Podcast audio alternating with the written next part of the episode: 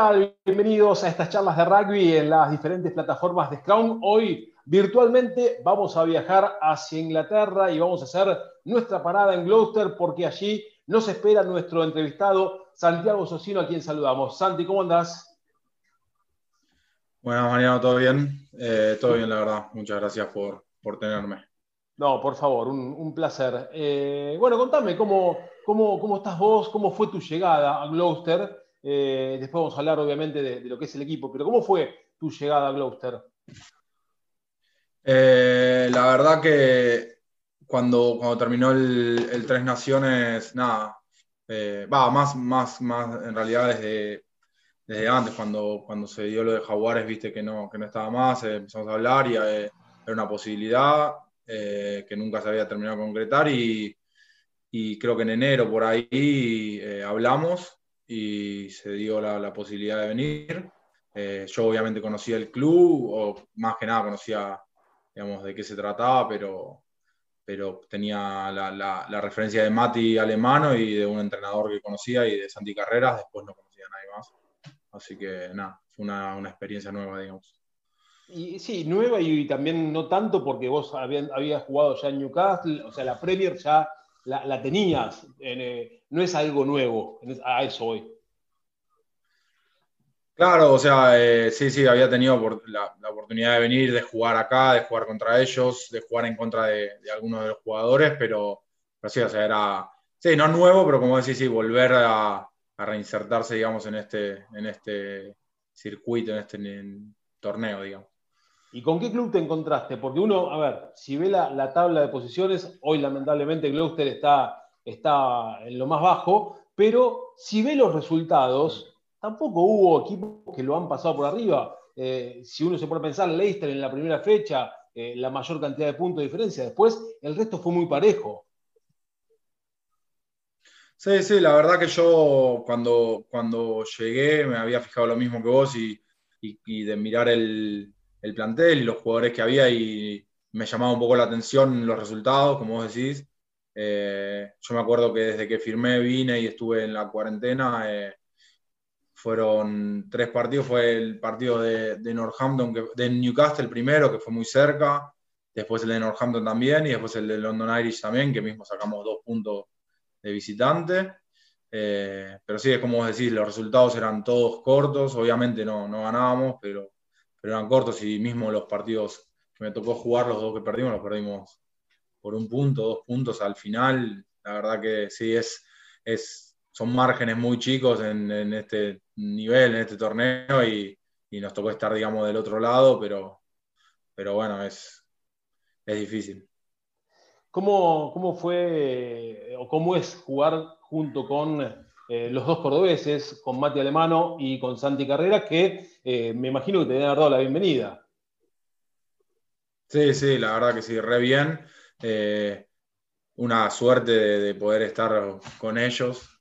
yo obviamente no había tenido tanto, no había jugado tanto con ellos en Argentina, había estado nada más que un año y medio, pero con los dos me llevaba muy bien, tenía buena relación y, la verdad que, como vos decís, me ayudaron obviamente los primeros días en el club, de decir de quién es quién, eh, a dónde ir, qué hacer, todas esas, cosas que, la verdad me vino muy bien.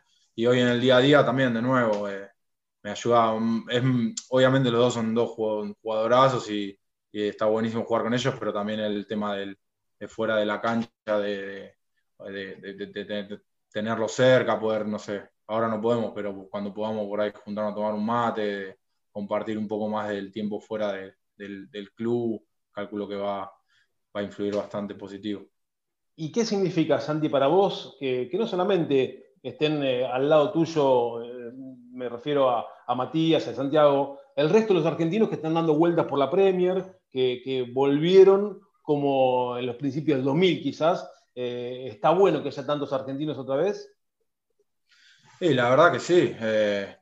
obviamente cuando pasó lo de Jaguares, yo creo que que, todos buscaron por ahí los clubes de mejor nivel y, de la misma manera del otro lado, los clubes de mejor nivel sabían de los jugadores que, habían quedado disponibles y yo creo que por eso fue que, muchos ¿viste? desembarcaron acá, desembarcamos acá y estamos acá, eh, tanto en, Francia también. Eh, la verdad que es bueno porque, porque te mantiene jugando un nivel altísimo, o sea, de lo más alto de Europa para mí, y, poder jugar con una competencia fin de, todos los fines de semana. Eh, la verdad que es, es, lo que, es lo que, digamos, no, no tuvimos el año pasado la mayoría de los jugadores argentinos. Eh, ya vamos a tocar, obviamente, el tema de Jaguares, pero eh, te pregunto, ¿cómo, ¿cómo, tomaron en, en el tema de no descensos y sí ascenso?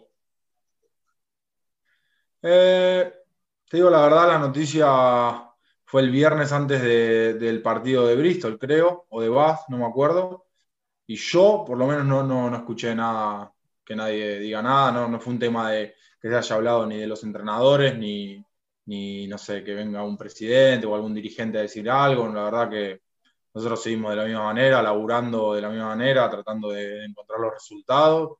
Y eh, obviamente yo creo que a los jugadores, por ahí no sé si va, por lo menos a mí no me afecta, calculo que no tanto, por ahí será más, como te decía, dirigencial y estructural, pero, pero creo que, no, no, no, no, cambia, digamos, a lo que hacemos de lunes a viernes y tampoco a lo que, a lo que vamos a jugar el fin de semana.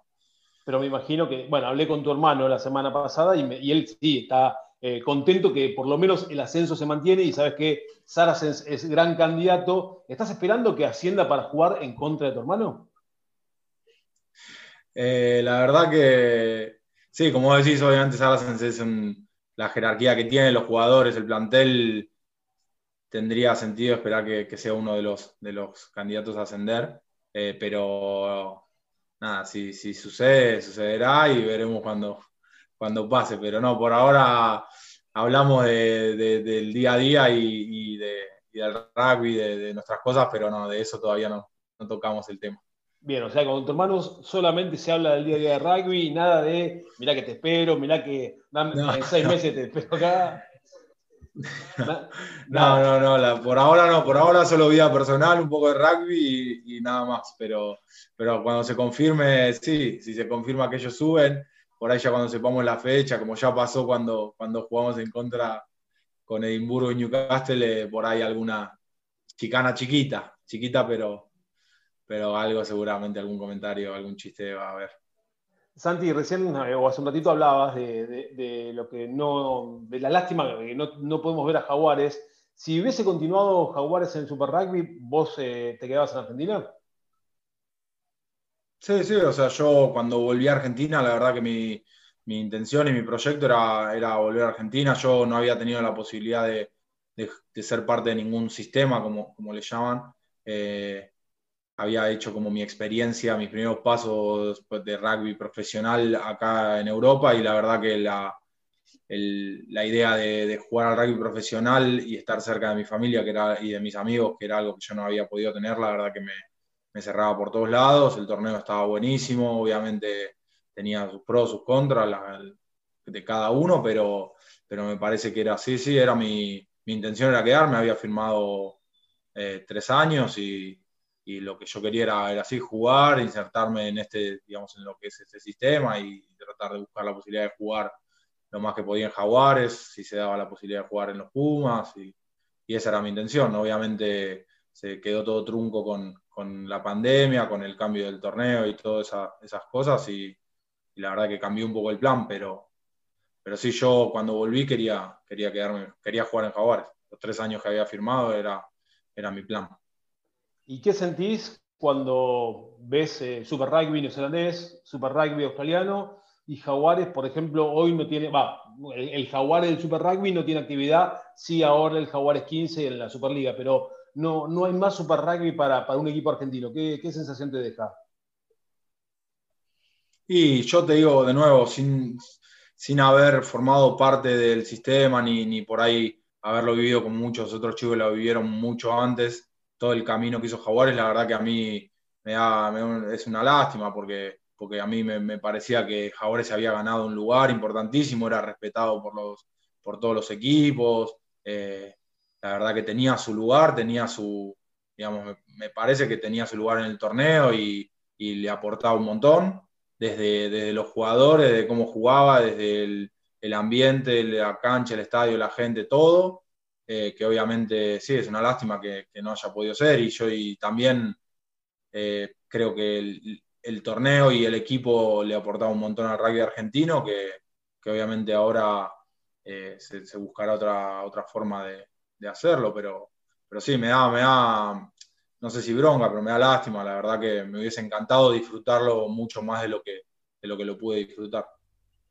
Eh, y hablando de, Jaguares, eh, evidente, y, Jaguares y los Pumas, pero, pero con Jaguares, evidentemente se hicieron muy bien las cosas porque de, acá saltaron muchos a la liga, a la Premier, a Francia. Evidentemente es un trabajo que se está haciendo bien, que se estuvo haciendo bien eh, a largo plazo y que empezó a dar sus frutos. Sí, sí, recontra. O sea, vos, si te pones a ver, eran el 90%, 80% de los jugadores eran internacionales de un nivel altísimo y estaban en Argentina porque le ofrecía, obviamente, la posibilidad de jugar un torneo de primer nivel, eh, de local, digamos, en, sus casas o cerca de sus familias.